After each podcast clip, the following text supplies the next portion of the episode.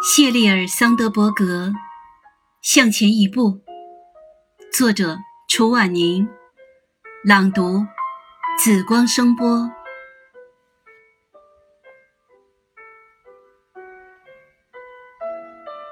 虽然外界将桑德伯格定义为硅谷最有权势的女性，但她却从不认为自己是个全能女人。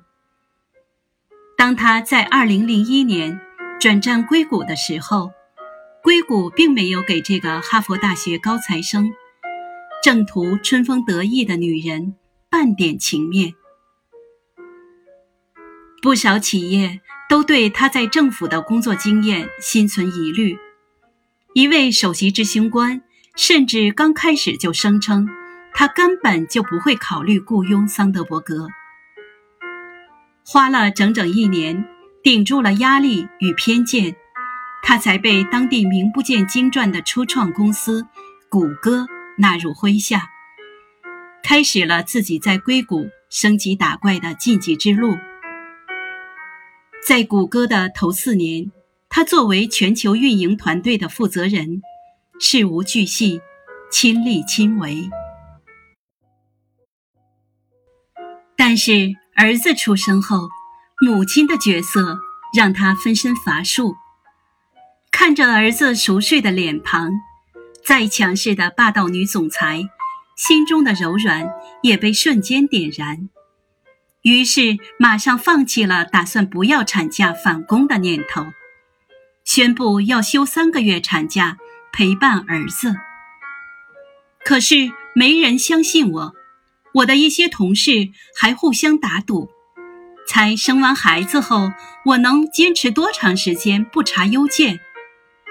没有一个人下注选择一周以上。要不是他们比我还了解我自己，这种做法肯定会惹恼我。生完孩子当天，一回到病房，我就开始上网查看邮件了。休完产假之后，为了陪伴孩子。桑德伯格尽量朝九晚五，但因为担心这样的出勤记录会有损他的公信力，他不得不在早上五点就开始查收邮件，在孩子睡去后接着加班工作。这样的工作状态让他身心俱疲，不仅有工作上的疲惫，也有作为母亲的内疚。